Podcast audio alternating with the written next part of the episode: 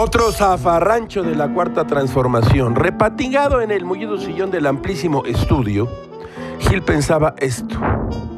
Dime cuánto ganas y te diré quién eres.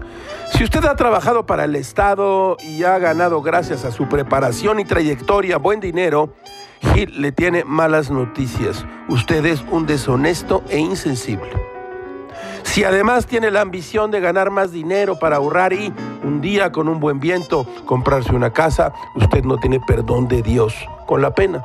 El presidente ha dicho, no puede haber gobierno rico con pueblo pobre. Si Gil ha entendido algo, cosa improbable, no se trata de elevar la vida de unos, sino de bajar la vida de otros. Esta forma de la política se llama o todos coludos o todos rabones y da resultados perdurables. Que todos seamos honestos, sensibles y pobres.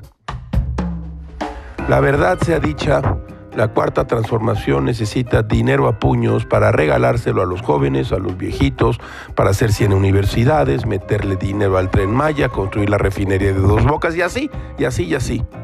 Gil pertenece a ese grupo humano que considera que el dinero es moralmente neutro.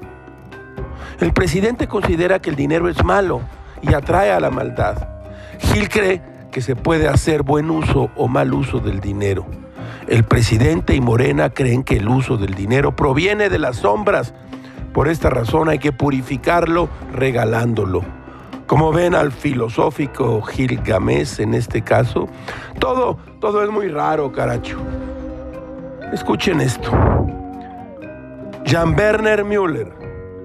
La concepción moralista de la política claramente depende de algún criterio para distinguir lo moral de lo inmoral lo puro de lo corrupto, la gente que importa de la que no importa.